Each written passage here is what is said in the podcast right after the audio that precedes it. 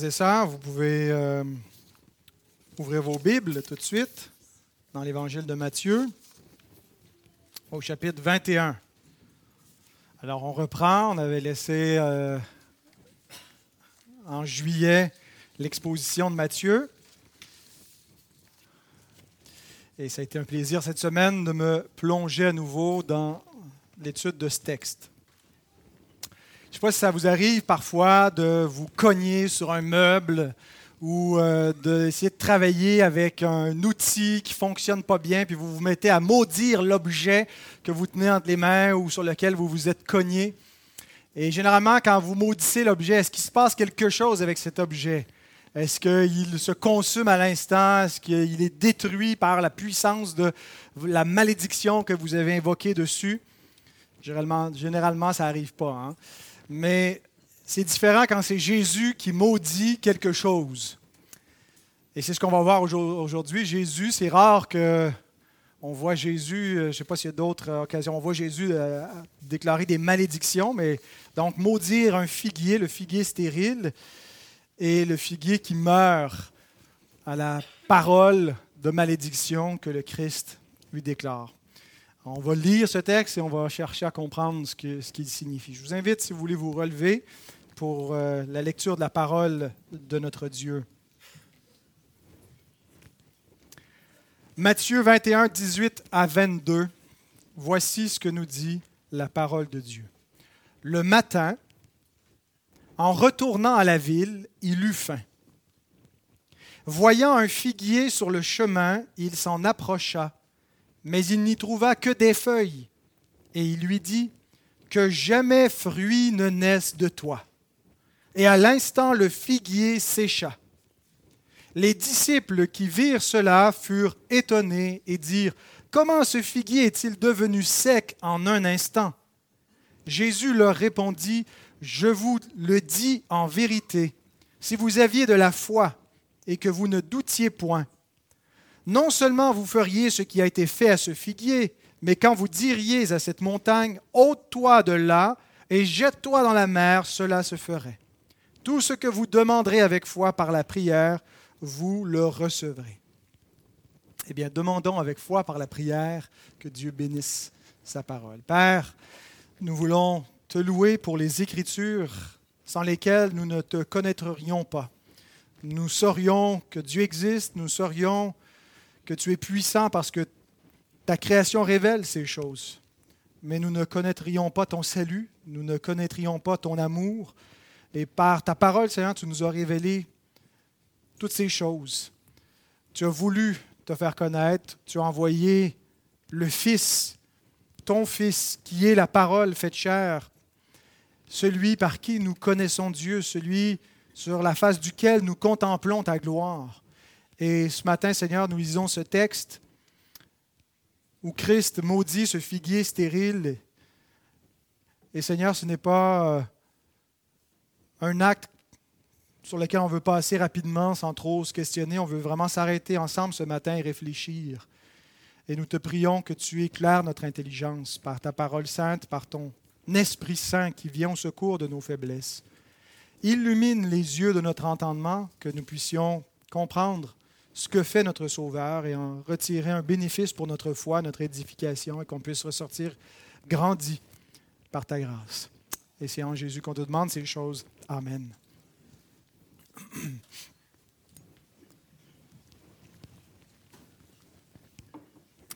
Donc j'ai deux points dans mon message qui vraiment suivent les deux, euh, si on veut, les deux phases de la péricope. Le premier, c'est le figuier maudit, versets 18 et 19, où on va s'attarder au miracle, mais aussi à l'explication du miracle. Et le deuxième point, c'est la prière de foi, où Jésus répond à la question de ses disciples. Et on va voir s'il y a une connexion avec cette réponse de Jésus et le figuier maudit. Qu'est-ce que ça vient faire avec ce que Jésus euh, a fait et, la prière de foi? Et euh, comment on est exhorté à prier aussi avec foi. L'épisode du figuier maudit, Nathan, ferme ça, regarde-moi, écoute-moi. Merci. Et tous les autres, qui ont leur iPad, leur téléphone, leur BD, les enfants, à l'écoute. Ici, ça se passe, c'est la parole de Dieu, Dieu vous parle. Euh, donc, l'épisode du figuier maudit nous est rapporté par deux évangélistes, par Matthieu et par Marc. Et Marc nous donne des détails supplémentaires que Matthieu ne nous donne pas, qui nous permettent de reconstruire un peu mieux la chronologie des événements. Donc, on a vu qu'on euh, est arrivé dans la dernière semaine de Jésus sur terre avant sa crucifixion. Tout ce qui reste de l'évangile de Matthieu, à partir du euh, chapitre 21, se passe dans cette dernière semaine. Le dimanche, c'était l'entrée royale de Jésus à Jérusalem. Lorsqu'il monte assis sur un âne, c'était le fils de David qui vient vers la cité de David. C'est le roi qui arrive en paix pour rétablir la paix. Et le dimanche, il repart de Jérusalem à la fin de la journée vers Béthanie. Le lendemain matin, le lundi matin, il sort de Béthanie et c'est à la sortie de Béthanie en se rendant vers Jérusalem où Jésus maudit le figuier. Et ensuite, il arrive à Jérusalem, et là, ce qu'on voit, c'est la colère dans le temple. Le dernier message qu'on a vu sur Matthieu dans, euh, au mois de juillet, c'était cette scène-là de la colère dans le temple. Donc Jésus a précédemment maudit le figuier, ensuite on a la colère dans le temple, et il retourne à Béthanie, et c'est le mardi matin, lorsqu'il retourne à nouveau vers Jérusalem, que les disciples voient que le figuier qui a été maudit s'est desséché. Alors Marc nous donne ce détail-là pour Matthieu nous le met tout d'un coup, mais il y a un laps de temps entre les deux euh, qui est significatif.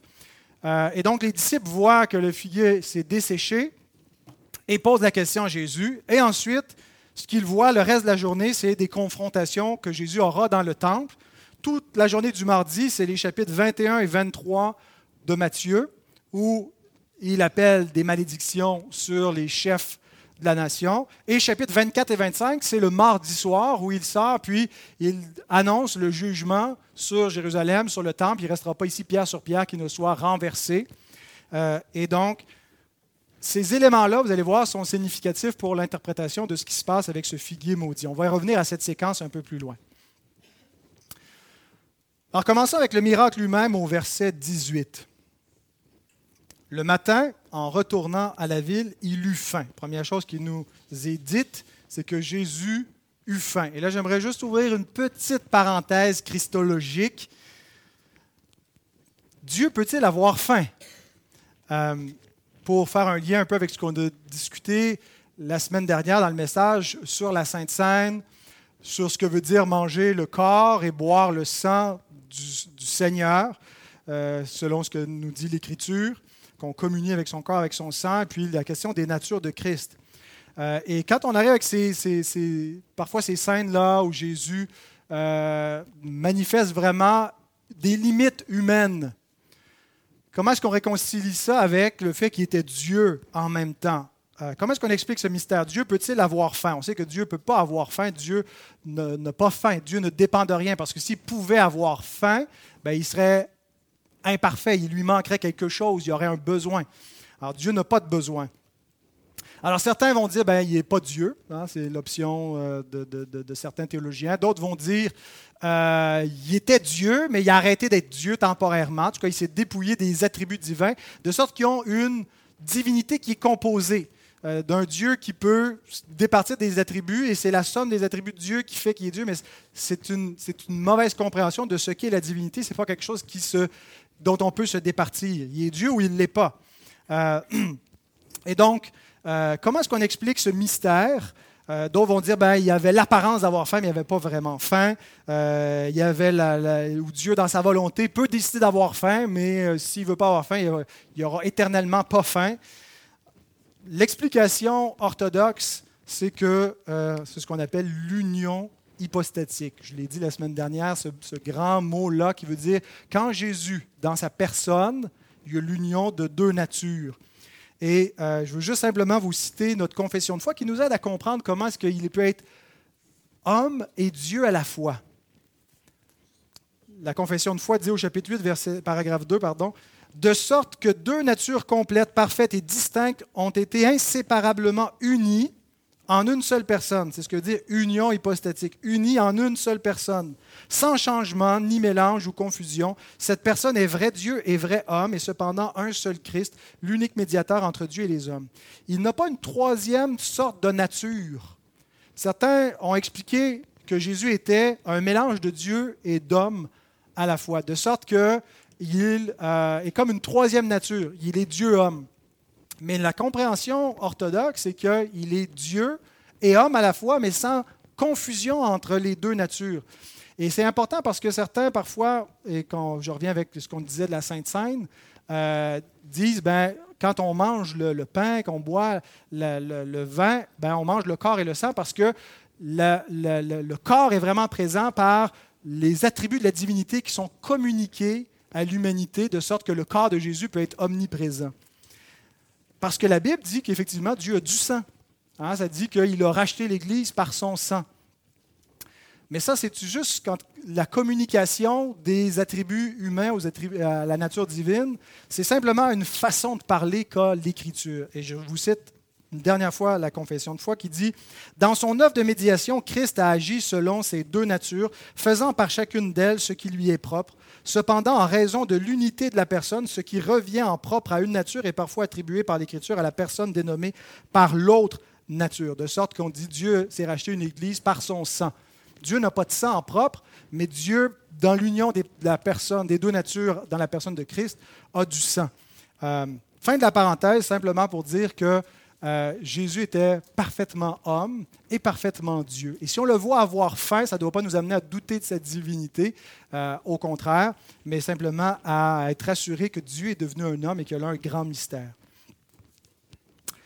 Alors, Jésus a faim, c'est ce qui nous dit le verset 18, et il s'approche, et au verset 19, il voit un figuier sur le chemin qui a des feuilles, mais il n'y a pas de fruits. Il arrivait euh, au printemps que les figues, en fait, il arrive généralement qu'un figuier, que le, début de la figue apparaisse avant les feuilles.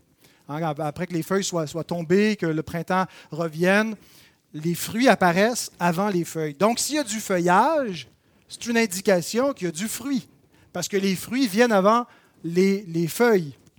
Alors, ce n'est pas le fruit qui est parfaitement mûr, généralement, qui sort en premier, mais qui est quand même comestible. Marc nous dit que ce n'était pas encore la saison, mais pourtant le figuier semblait indiquer du fruit. Et Jésus ne trouve pas de fruit, et alors il maudit ce figuier en disant que jamais fruit ne naisse de toi. Est-ce qu'il a vraiment maudit le figuier? Il n'a pas dit, on n'entend pas utiliser ce mot-là, ce langage-là, le maudire. Sois maudit, malheur à toi, figuier.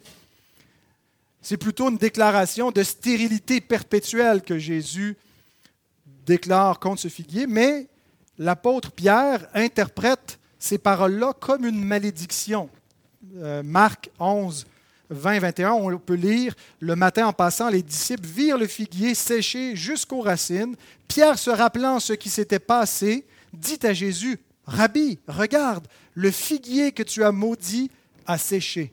Alors Pierre se rappelle des paroles de Jésus, que jamais fruit ne naisse de toi, et il voit cela comme une malédiction. C'est important parce que l'Écriture doit interpréter l'Écriture. Si on appelle cet épisode le figuier maudit, puis que l'Écriture ne dit pas que Jésus le maudit, qu'il l'a juste stérilisé, ben on va trop loin. Mais ici, euh, le geste est interprété comme une malédiction. Et en fait, ce qui se passe quand Jésus prononce cette parole peut, à juste titre, être interprété comme une malédiction. Parce que le figuier n'est pas juste resté en feuille, n'ayant plus jamais de fruits. Il a séché à l'instant. Cependant, les disciples s'en sont aperçus seulement le lendemain. Matthieu nous donne la séquence tout d'un coup. Il ne sépare pas l'événement. Mais si on harmonise avec ce que Marc nous dit et qu'on croit que l'Écriture ne se contredit pas, la seule façon de réconcilier les deux textes, ben, c'est de dire que le figuier a séché à l'instant, mais les disciples ont continué la route. Et c'est seulement le lendemain qu'ils se sont aperçus que le figuier était sec. Donc, il est mort sans délai. Et on est surpris que Jésus fasse cela, parce qu'habituellement, Jésus fait des miracles pour bénir, pour guérir, pour donner la vie. Jésus n'utilise pas son pouvoir divin pour euh, faire des miracles négatifs, des miracles qui maudissent. Euh, à part l'épisode des pourceaux où euh, Jésus chasse des démons, puis on a des, un troupeau de pourceaux qui se précipitent dans la mer et le figuier maudit, le reste des miracles communiquent la vie et la guérison. Alors, c'est déjà une indication que c'est quelque chose de rare, c'est quelque chose d'inhabituel que Jésus fait qui attire notre attention, qui n'est pas anodin. C'est pas juste comme nous quand on se cogne la petite orteil et puis qu'on se fâche et puis ou quand on espère quelque chose et que ça n'arrive pas puis qu'on s'impatiente. C'est pas un geste purement d'impatience du Christ. Il y a une signification symbolique et théologique dans ce que Jésus fait. Alors maintenant, comment interpréter ce miracle? Comment le comprendre? Parce que le texte ne nous donne pas une interprétation explicite du miracle. Il y a des miracles parfois que Jésus explique pour ses disciples, que l'Écriture interprète pour nous. Mais parfois, l'Esprit a voulu simplement nous donner des indices dans les Écritures sans nous donner une explication euh, toute, toute faite. Et je pense que le contexte de ce miracle quand on prend tous les éléments, nous donne suffisamment d'indices pour comprendre le sens de ce miracle. Jésus agit ici un petit peu comme les prophètes de l'Ancien Testament. Les prophètes de l'Ancien Testament ne faisaient pas juste parler. Souvent, ils parlaient, mais souvent, ils joignaient le geste à leur parole. Ils avaient une gestuelle qui euh, était prophétique. Hein, comme c'est Jérémie qui prend un, joug euh, est-ce que c'est Jérémie, en tout cas, un des prophètes, qui prend un joug de bois et dit c'est ce qui va vous arriver. Puis euh, Isaïe qui, marche déchaussé, puis dit vous allez être emmené comme ça, déchaussé et nu vers euh, un, autre, un autre pays. donc souvent, il y avait une gestuelle prophétique, et c'est un petit peu comme ça que, que je comprends ici l'action de Jésus. c'est une gestuelle prophétique. Il Maudit le figuier, et voici ma compréhension. Le figuier représente Israël, et plus précisément Jérusalem, la Jérusalem que Jésus visite à ce moment-là, avec ses chefs qui ont méconnu lorsque le fils de David les a visités. Et représente le temple qui est au cœur de cette cité de David qui va tomber sous la malédiction du Seigneur. Et ça correspond à d'autres prophéties que Jésus fait ailleurs, où il déclare qu'il détruira le temple, et il l'a effectivement détruit par l'entremise des Romains en l'an 70. Et voici quatre preuves contextuelles pour démontrer que c'est bien ce que signifie le figuier, qu'il représente la nation d'Israël stérile qui euh, refuse de reconnaître en Jésus le Messie qui lui est envoyé et qui pour cela tombe sous le coup de la colère divine euh, et qui reçoit un jugement temporel mais qui symbolise le jugement final. Le jugement en l'an 70 est un, pas juste un événement historique, vu qu'il arrive après, après la fermeture du canon biblique, on pourrait se dire, ouais, mais ça n'a pas rapport avec la Bible, c'est arrivé après que la Bible soit écrite. C'est un événement prophétisé dans la Bible, c'est un événement théologique, un peu comme l'exil, qui est un jugement qu'il faut interpréter euh, et qu'on interprète donc comme un jugement de Dieu sur Israël, mais qui est un avant-goût du jugement final sur le monde entier. Et le figuier que Jésus maudit représente ce qui va arriver à Israël. Et voici quatre preuves. Première preuve, c'est que l'image du figuier, ben, elle ne vient pas de sortir de nulle part. L'image du figuier et de la figue est souvent appliquée à Israël dans l'Ancien Testament. Voici trois prophètes qui l'appliquent au peuple de Dieu. Ésaïe 28, 4. La fleur fanée qui fait l'éclat de sa parure sur la cime de la fertile vallée sera comme une figue hâtive qu'on aperçoit avant la récolte et qui, à peine dans la main, est aussitôt avalée. Voilà les figues hâtives, c'est les figues qui sortent tout de suite avant que le fruit soit mûr au printemps. Mais euh, déjà, une comparaison. Euh, du peuple qui va être comme une figue hâtive, rapidement avalée. C'est une prophétie de jugement. Osée 9, 10. J'ai trouvé Israël comme des raisins dans le désert. J'ai vu vos pères comme les premiers fruits d'un figuier.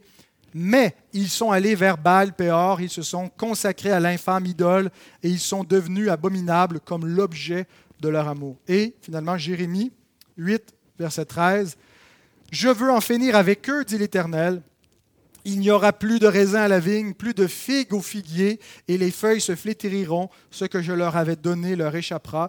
Et plusieurs fois, Jérémie prend l'image des bonnes figues et des mauvaises figues, ceux qui sont déjà partis en exil, les bonnes figues qui euh, sont en quelque sorte soumis au décret de Dieu, de son jugement, mais les mauvaises figues qui résistent et qui vont se révolter contre Nebuchadnezzar et qui seront écrasées. Euh, et donc, il y a beaucoup d'autres passages où l'image du figuier est utilisée dans les Écritures pour être appliquée au peuple de Dieu. Alors, l'idée d'un figuier ici, stérile, ce n'est pas une image qui sort de nulle part. Il y a un contexte euh, de l'Ancien Testament qui permet d'interpréter, de comprendre cette image-là. Et de le comprendre dans le cadre d'une alliance entre Dieu et le peuple d'Israël. C'est généralement dans ce contexte-là qu'on voit le figuier, où Dieu euh, le déclare soit un figuier en bénédiction ou en malédiction en raison de l'obéissance ou la désobéissance d'Israël. Et un autre élément, c'est que la stérilité spirituelle, c'est un terme fréquent chez Matthieu. La stérilité du peuple d'Israël, où par exemple Jean-Baptiste dit euh, produisez du fruit de la repentance. C'est pas tout devenir entendre sa prédication, de venir à son baptême et même de se faire baptiser si ça ne vient pas avec un changement de cœur. Euh, les faux prophètes et les, fruits qu'ils portent, les, vrais, les bons fruits, les mauvais fruits, euh, la, terre stérile dans laquelle la semence ne peut pas pousser, de la parabole du semeur. Donc c'est un terme qui revient, euh, qui est généralement appliqué donc aux Juifs du premier siècle. Deuxième indice pour comprendre que le figuier représente Israël, ben, c'est que Jésus utilise une parabole d'un figuier stérile qui représente Israël, que Justin nous a lu en introduction, mais on va la relire. Luc 13, 6 à 9.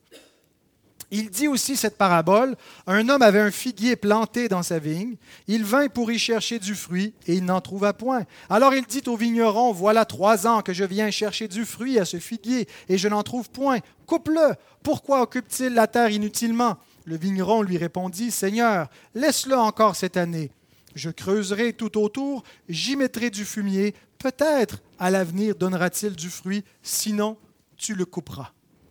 Donc Dieu utilise cette image pour dire qu'est-ce que je n'ai pas fait encore pour mon peuple, pour l'amener à la repentance? Euh, et j'y envoie des prophètes, j'y envoie mon propre fils. Et il le rejette et le met à mort. Troisième indice, et là, c'est vraiment dans le contexte immédiat de cette euh,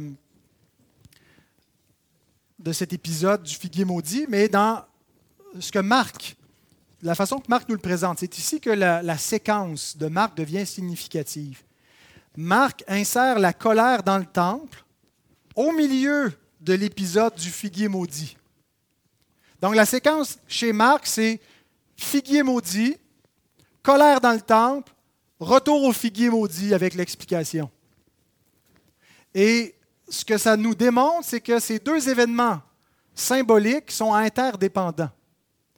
Il y a une interdépendance du figuier maudit et de la colère dans le temple pour comprendre ce que signifie l'un et l'autre. De sorte que la colère dans le temple doit être interprétée avec ce que Jésus vient juste de faire avant, comme pas juste une colère, mais une malédiction, un maudissement. C'est un vrai mot, c'est un vrai adverbe. Euh, qui annonce la colère de Dieu sur cette maison. C'est le moment où le jugement de Dieu va commencer par la maison de Dieu. Et donc, la, colère dans le temple se comprend avec l'épisode qui précède que Jésus a maudit le figuier, mais il retourne au figuier maudit et on comprend que le figuier maudit est en lien avec ce que Jésus vient de faire au milieu du temple et de déclarer une colère sur le peuple qui s'attache à ses pierres et qui rejette celui qui est le vrai temple, le Christ, celui qui va bâtir la maison de Dieu, la maison qui ne sera point détruite. Mais celle-là sera détruite. Quatrième et dernier euh, indice, Matthieu utilise cet épisode comme un prélude des jugements que Jésus s'apprête à prononcer ensuite. Remarquez où est situé cet épisode dans l'évangile de Matthieu, qu'est-ce qui suit? Immédiatement après le figuier maudit, là, on a d'abord la colère dans le temple, le figuier maudit, et Jésus retourne après ça dans le temple, et là il y a une confrontation avec les chefs religieux. Il rejette le Messie. Et suite à ça, Jésus déclare une série de malédictions. Huit fois au chapitre 23, il répète Malheur à vous, scribes et pharisiens, malheur à vous. Malheur à vous, ça veut dire maudit. C'est une malédiction qui tombe sur eux. Et ensuite, ça c'est la même journée. Le matin, c'est le figuier maudit. Et c'est comme c'est un prélude pour les disciples qu'ils voient. Qu'est-ce qui va se passer cette journée-là? C'est comme si Jésus leur donne un petit peu le, le, ton de la journée. Il a maudit le figuier, puis là, il, le voit ce, ce, matin-là. Euh, et ça, ça indique qu'est-ce qui, qu'est-ce qui va se passer. Et tout ce qu'on a, Matthieu 21, le reste du chapitre, jusqu'à 23 inclusivement, ça s'est passé la même journée. Des discours qui ont tous lieu la même journée. Et à la fin de la journée, où Jésus sort du temple, Jésus continue, il s'assoit sur le mont des Oliviers et il dit à ses disciples, il ne restera pas ici pierre sur pierre. Il continue dans son jugement sur cette maison. Alors le contexte immédiat et même assez large, euh, l'image du figuier dans toute l'Écriture, tout ça, sont des indicateurs pour nous amener à comprendre qu'il s'agit d'une malédiction symbolique euh, qui représente la, euh, la, malédiction sur Israël, sur Jérusalem et sur son temple. Alors, ce n'est pas un événement quelconque, ce n'est pas juste un miracle euh, qui étonne au passage et qui, par lequel Jésus montre sa puissance, il déclare quelque chose. Jésus déjà, les, les disciples ont déjà vu des choses plus impressionnantes que Jésus a faites. Calmer une tempête, chasser des démons, ressusciter des morts, euh, purifier des lépreux. Juste une petite plante qui a maudite à le sécher. Euh, mais le texte nous dit qu'ils sont euh, frappés d'étonnement. Probablement parce qu'ils réalisent que, d'abord, c'est un miracle négatif, mais qu'il y a quelque chose de significatif. Et je voudrais D'abord, je vais citer Spurgeon. Spurgeon dit ceci. Il, excellait en bois et en feuilles, mais il ne portait aucun fruit. En cela, ce figuier ressemblait tristement à Jérusalem, qui était verdoyante de prétentions religieuses, pour lesquelles elle exhibait un vain enthousiasme, mais elle était dépourvue de repentance, de foi et de sainteté, qui sont beaucoup plus importantes que les formalités religieuses. voilà le fruit que le Seigneur voulait avoir véritablement. Et si c'est vrai d'Israël, c'est autant vrai des païens. Il n'a rien à faire d'une religiosité verdoyante qui n'est pas accompagnée par le fruit de la repentance et par une foi véritable. Mais donc, restons dans notre texte avant d'arriver à, l'exhortation qui nous concerne leur infertilité venait surtout du fait qu'ils rejetaient Jésus comme fils de David. Jésus qui est reconnu comme fils de David par des aveugles, eux qui voient ne voient point. Ils sont endurcis et ne croient point en lui. Et pourquoi donc est-ce qu'ils sont infertiles? Parce qu'ils n'ont pas la foi en celui que Dieu leur a envoyé. Et c'est pour cette raison que Jésus va leur déclarer dans le même chapitre, au verset 43. C'est pourquoi je vous le dis, le royaume de Dieu vous sera enlevé et sera donné à une nation qui en rendra les fruits. Vous êtes stérile, vous ne portez pas de fruits, et donc le royaume vous sera enlevé, sera donné à une autre nation. L'olivier sauvage qui a été greffé sur l'olivier franc, qui porte du fruit.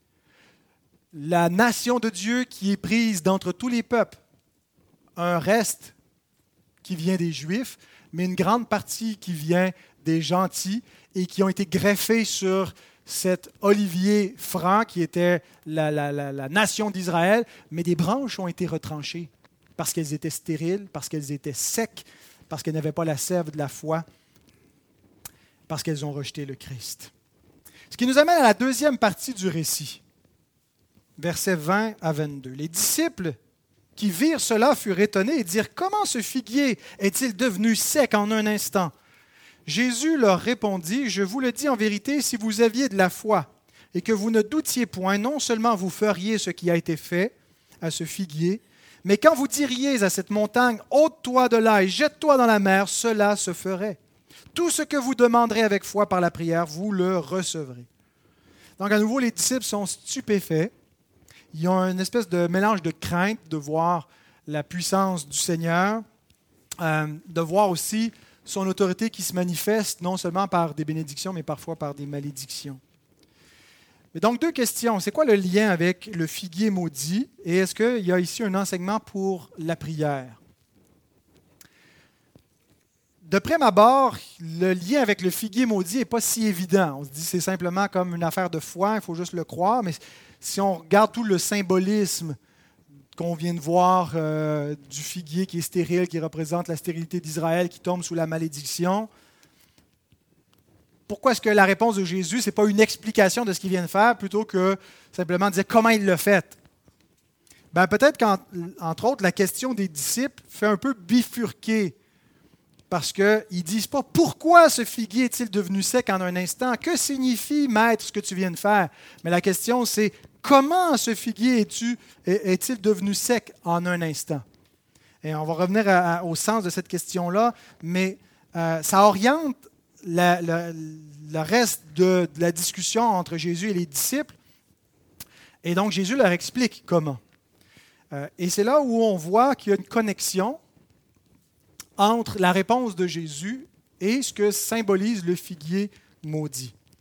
La première connexion que je vois, c'est le contraste entre la foi et l'incrédulité. Jésus parle de foi.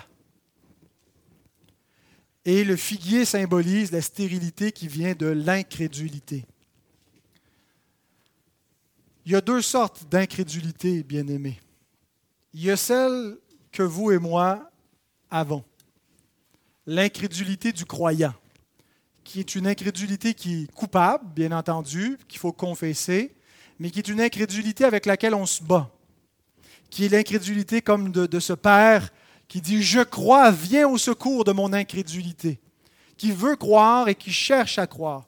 Mais il y a une autre incrédulité qui est le refus de croire, l'endurcissement, qui peut être manifesté au degré des chefs religieux avec lesquels Jésus va se confronter, mais parfois l'indifférence des gens d'aujourd'hui. Ils sont incrédules, mais ce n'est pas parce qu'ils sont hostiles envers Jésus, ils s'en foutent tout simplement.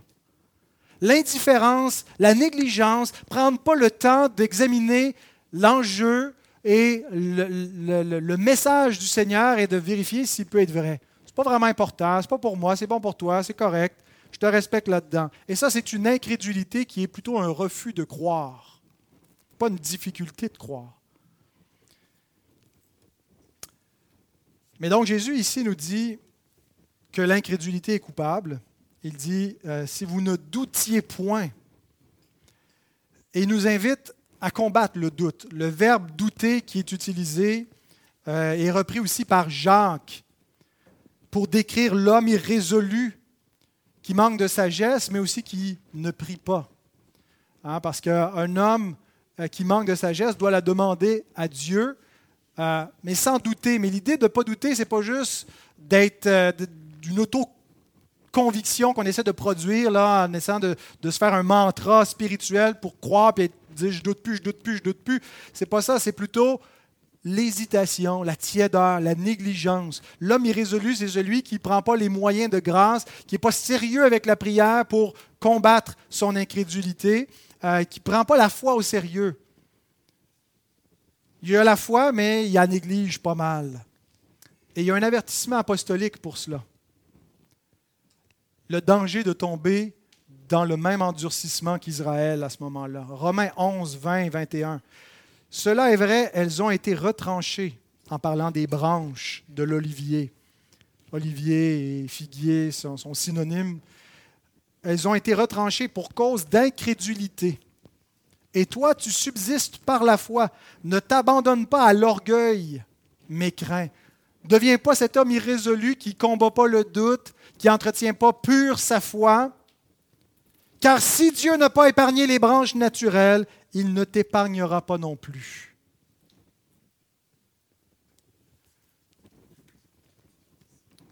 C'est extrêmement sérieux si on voit que le Seigneur a maudit ceux qui étaient de son peuple, ceux qui étaient de sa descendance, parce qu'ils étaient verdoyants de religion, mais stériles de la vraie foi. C'est un avertissement pour nous. Ça ne devrait pas nous amener à conclure, à, nous bercer dans un confort orgueilleux, de dire ben, Dieu, moi, me fait grâce, puis je peux m'asseoir sur mon steak tranquille. Ça doit nous amener à l'humilité, ça doit nous amener à la prière fervente qui nourrit la foi. J.C. Rowell écrit Celui qui professe la foi chrétienne tout en demeurant infructueux n'est-il pas en danger de devenir un figuier desséché? Tant qu'un homme se contente des feuilles de la religion et des formes externes de la piété sans aucune puissance, à son âme en grand péril. Est-ce que vous vous contentez de ce feuillage, de ce vernis de religion du dimanche matin? Quel est votre degré d'engagement dans la foi vis-à-vis du Seigneur? Il y a des grandes églises qui sont tombées dans l'apostasie. La semaine dernière, j'ai cité souvent l'exemple d'églises qui donnaient la communion à des chiens, donner des choses saintes aux chiens, littéralement, venez prendre la, communion avec votre animal de compagnie, l'église anglicane qui faisait des choses comme ça. Comment est-ce que les églises d'où sont issues les plus grandes confessions de foi, notre propre confession de foi, c'est dans un contexte anglais puritain, qui étaient des, des citadelles et des forteresses d'orthodoxie et de piété, sont tombées ainsi. Ben, les vrais croyants maintiennent la foi par les moyennes grâces. Des églises sont tombées et nous allons tomber si nous négligeons les moyens qui sont donnés. Et c'est là aussi il y a une connexion Deuxième élément qui nous amène à connecter en plus de la foi versus la stérilité. Comment est-ce que la foi se maintient? La prière est l'expression de la foi. Pourquoi Jésus conduit ses disciples vers la prière euh, dans la réponse? Souvenons-nous la scène précédente, la colère dans le temple. Qu'est-ce que Jésus reproche au chef d'avoir fait avec le temple? Ils ont changé la maison de prière en une caverne de voleurs. Ils sont soucieux de leur confort matériel, du commerce qu'ils peuvent faire, et ils ont complètement oublié le royaume des cieux, la mission, là, le parvis des païens qui était utilisé, non pas pour être une lumière pour les nations. Et donc, extérieurement, les choses semblent continuer à fonctionner. Le temple est en place. Euh, il y a des rituels, il y a des sacrifices, il y a même des prières qui se font. Mais tout ça est, euh, une apparence. Matthieu 21, 13. Et donc Jésus, ce qu'il dit, c'est qu'il n'en sera pas de même dans, le temple que je vais ériger. Pour qu'il demeure un vrai temple, ça va être un lieu de prière. Et il y a cette interconnexion entre la foi et la prière la vraie foi s'exprime toujours par la prière. Il est impossible d'avoir la foi et de ne pas invoquer le nom du Seigneur. On l'invoque initialement, mais on l'invoque continuellement. On continue à crier au Seigneur parce que la preuve qu'on a une vraie foi, c'est qu'on dépend de lui. C'est pas juste qu'on a compris la logique de l'Évangile, du plan du salut. OK, je suis un pécheur, j'accepte Jésus. Jésus, sauve-moi, j'ai fait de la prière de la repentance. Puis ça finit là. Ça, c'est une foi qui est juste intellectuelle. La vraie foi, c'est qu'elle continue de dépendre du Christ et donc d'invoquer le nom du Seigneur. La foi s'exprime par la prière. Mais inversement, la prière, c'est ce qui nourrit la foi. C'est ce qui la garde éveillée, c'est ce qui la garde pure. Elle la soutient. Alors, pensons-nous garder la foi sans prier, sans une vie de prière? Mais le point de connexion qui m'apparaît le plus significatif en plus de foi versus stérilité, la négligence de la prière versus une vie de prière, troisièmement, c'est l'autorité partagée avec les disciples. Et je pense qu'ici, la, connexion entre la réponse de Jésus et l'épisode du figuier maudit concerne les premiers disciples de façon unique et le reste de l'Église, nous, par extension. La question des disciples, c'est comment ce figuier est-il devenu sec en un instant? Et on peut comprendre cette question par, par quel pouvoir Par quelle autorité? Pas par quel mécanisme, mais par quel pouvoir t'as fait cela, Seigneur? Et la réponse est par l'autorité messianique de Jésus. Mais souvenons-nous, si on, regarde le contexte plus large, quand Jésus quitte la Galilée, il est en chemin vers Jérusalem, il annonce à ses disciples qu'il va souffrir, qu'il va mourir, euh, il les prépare à ce qui s'en vient. Et puis, euh, là, Pierre, il dit, nous, on a tout quitté pour te suivre. Qu'est-ce qui en sera de nous? Hein, parce que le jeune homme riche, lui, n'est pas prêt à abandonner pour suivre Christ. Mais nous, on l'a fait. Et là, Jésus déclare dans Matthieu 19, 28, Je vous le dis en vérité, quand le Fils de l'homme, au renouvellement de toutes choses, sera assis sur le trône de sa gloire, vous qui m'avez suivi, vous serez de même assis sur douze trônes et vous jugerez les douze tribus d'Israël. Donc en route vers Jérusalem, Jésus partage son autorité messianique, comme il le fait un peu plus tôt quand il a envoyé ses disciples deux par deux dans Matthieu 10. Il partage son pouvoir avec ses disciples et de manière euh, particulière avec les, apôtres qui ont eu, si vous voulez, une part de ce pouvoir que n'ont pas eu les autres disciples subséquents. Et, la connexion que je fais ici, c'est que Jésus déclare dans Matthieu 19 qu'ils vont être assis sur des trônes pour juger Israël, mais les disciples, les apôtres, ce sont eux qui ont repris la prédication de Christ après son enlèvement et qui ont annoncé le jugement à Israël, qui ont prononcé ce même verdict par la foi, qui ont maudit le même figuier, qui ont déclaré le, même anathème de Dieu sur la nation à moins qu'elle se repente, euh, et qui ont déclaré que ce temple serait détruit et qui ont continué donc le message par la foi avec l'autorité du Seigneur. Et quand Jésus dit, si vous diriez à cette, montagne, je pense qu'il ne parlait pas de n'importe quelle montagne. Imaginons la scène, ils, sont, sortent de Béthanie, ils voient le figuier, ils sont en chemin vers Jérusalem, et qu'est-ce qu'ils voient au loin? La montagne sur laquelle le temple est érigé.